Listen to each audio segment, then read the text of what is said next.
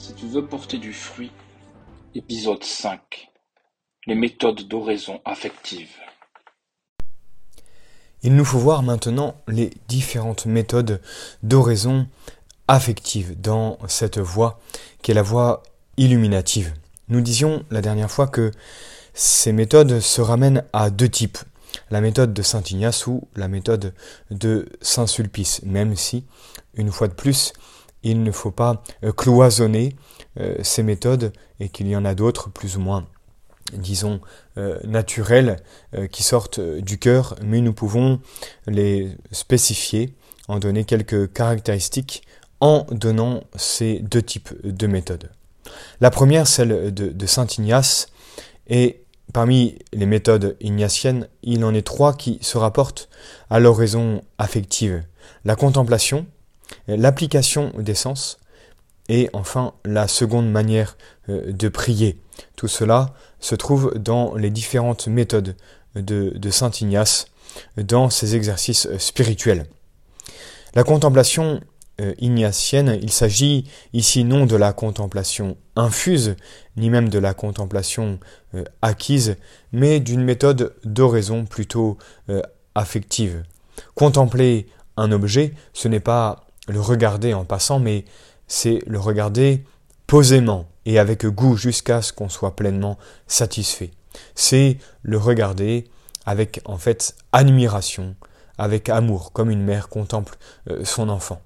Et c'est cette contemplation que nous pouvons porter sur les mystères de notre Seigneur ou sur les attributs divins. Quand on médite sur un mystère, on contemple les personnes qui interviennent dans ce mystère, par exemple la Sainte Trinité, ou notre Seigneur, la Sainte Vierge, les hommes, on voit leur extérieur et leur intérieur. On écoute ensuite leurs paroles, on se demande à qui elles sont adressées, ce qu'elles expriment. Et puis enfin, on considère les actions, leur nature et leurs circonstances, le tout en vue de rendre ses devoirs à Dieu et à Jésus, à Notre-Dame, de mieux connaître et de mieux aimer notre Seigneur. Cette contemplation peut sembler un peu discursive, mais en fait, euh, elle est appelée contemplation euh, vraiment euh, pas infuse, mais affective, puisque nous y portons notre affection et que pour essayer de plus, plus, développer notre amour pour Dieu, nous passons par cette oraison en contemplant les personnes, leurs paroles, et puis bien sûr en considérant aussi leurs, leurs actions. Il faut, comme le dit Saint Ignace, appliquer les cinq sens. On désigne sous ce nom une manière de méditer très simple et très affectueuse. Elle consiste à exercer donc les cinq sens imaginatifs ou spirituels sur quelques mystères de notre Seigneur, afin de faire pénétrer plus avant dans notre âme euh, toutes les, circonstances de ce mystère et d'exciter dans notre cœur de pieux sentiments et de bonnes euh, résolutions. On termine enfin par ce qu'on appelle le colloque avec Jésus, avec sa mère, en demandant telle grâce, euh, par exemple, d'aimer plus généreusement ce divin Sauveur que j'ai contemplé euh, dans le mystère de la croix. Pour Saint Ignace, il y a donc une troisième méthode d'oraison affective qu'il appelle la seconde manière de prier. Cette seconde manière consiste à parcourir lentement une prière vocale, comme le pater, euh, laver le Salve Regina, pour considérer et goûter la signification euh, de chaque parole. Ainsi, pour le Notre Père, par exemple, euh, nous considérons le premier mot et nous dirons Ô mon Dieu, vous l'Éternel, le Tout-Puissant, vous êtes bien mon Père. Vous l'êtes parce que vous m'avez communiqué au baptême une participation à votre vie divine et que chaque jour vous l'augmentez en mon âme. Vous l'êtes parce que vous m'aimez comme jamais, comme jamais aucun père n'a aimé son enfant, parce que vous avez pour moi une sollicitude toute paternelle. On demeure ainsi sur ces premiers mots, tant qu'on y trouve des significations et des sentiments qui apportent quelque lumière, force ou consolation. S'il arrive même qu'une ou deux paroles fournissent une matière suffisante pour tout le temps de l'oraison, on ne se met pas en peine de passer outre. On goûte ces paroles et on en tire quelques conclusions pratiques et on prie pour pouvoir, bien sûr, euh, l'accomplir concrètement. Voilà donc trois manières simples et faciles pour pratiquer cette oraison affective. La première, ce qu'on appelle la contemplation ignatienne. La deuxième, l'application des sens. Et puis la troisième, euh, ce qu'on appelle donc la, cette seconde manière de prier, qui est de s'arrêter sur euh, des prières euh, vocales connues. Enfin, voyons en quelques mots la méthode de Saint Sulpice, nous appelons ainsi. Nous avons déjà remarqué que cette méthode est très affective. Les âmes avancées n'ont donc qu'à l'utiliser en tenant compte des remarques que nous allons faire. Le premier point, c'est l'adoration, qui pour les commençants était assez court. Et cette adoration se prolonge de plus en plus, et quelquefois occupe à lui seul plus, de la moitié de, de l'oraison.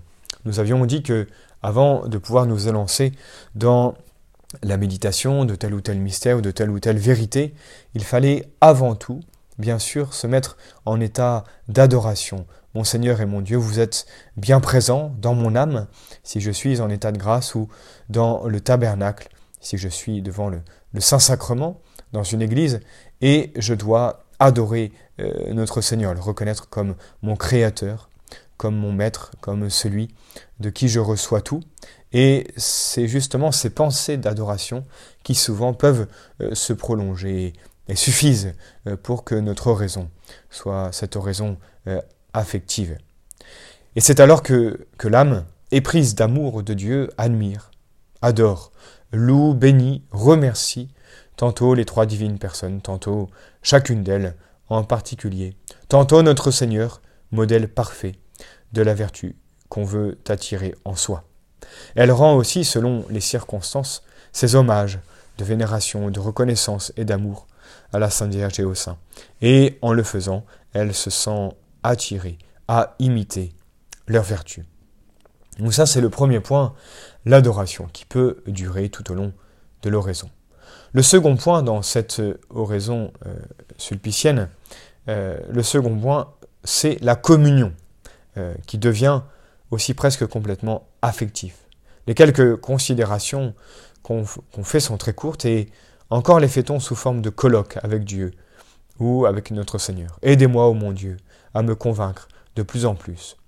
Elles sont accompagnées et suivies d'effusions de reconnaissance pour les lumières reçues, euh, de désirs ardents de pratiquer la vertu sur laquelle on médite. Quand on s'examine sur cette vertu, c'est sous le regard de Jésus et en se comparant à ce divin modèle. Le résultat, c'est qu'on voit bien mieux ses défauts et ses misères à cause du contraste entre lui et nous. Et alors arrivent les sentiments d'humiliation, de confusion qu'on éprouve, ces sentiments qui sont plus profonds et nous poussent donc à la confiance que nous mettons en Dieu. Cette confiance d'autant plus grande, toujours plus grande, parce qu'on se trouve en face du divin guérisseur des âmes, et que spontanément s'échappe ce cri du cœur, Seigneur, voici que celui que vous aimez est bien malade. De là donc des prières ardentes pour obtenir la grâce de pratiquer telle ou telle vertu, prière non seulement pour soi, mais bien sûr pour les autres, pour l'Église, euh, prière confiante, parce qu'étant incorporé au Christ, on sait que ces prières sont appuyées euh, par lui. C'est ce que nous appelons donc cette communion, cette commune union, cette union avec euh, notre Seigneur dans ce temps passé avec lui. Il y a eu l'adoration, il y a maintenant ce désir d'union absolue dans ce colloque que nous passons euh, donc avec Jésus. Enfin, nous pouvons parler de cette coopération elle-même euh, qui devient plus affectueuse. La résolution qu'on prend, on la soumet à Jésus pour la lui faire approuver. On veut la pratiquer pour s'incorporer à lui plus parfaitement. On compte pour cela sur sa collaboration. En se défiant de soi-même, on attache cette résolution à un bouquet spirituel, comme dit saint François de Sales, c'est-à-dire une, pieuse invocation euh, qu'on redit souvent au cours de la journée, et qui nous aide non seulement à la mettre en pratique, mais à nous souvenir affectueusement de celui euh, qui nous l'a inspiré. Il est des cas cependant où, l'âme, étant dans la sécheresse, ne peut qu'avec grande peine produire des affections de ce genre. Alors, doucement abandonnée à la volonté de Dieu, elle proteste qu'elle veut l'aimer, lui rester fidèle, se maintenir coûte que coûte en sa présence et à son service, et cela euh, suffit. Telles sont les principales méthodes d'oraison affective, à chacun de choisir celle qui lui convient, et dans chaque méthode de prendre ce qui se rapporte actuellement aux besoins et aux attraits surnaturels de son âme, suivant en cela les mouvements euh, de, sa, de la grâce. Ainsi, il se préparera à la pratique des vertus.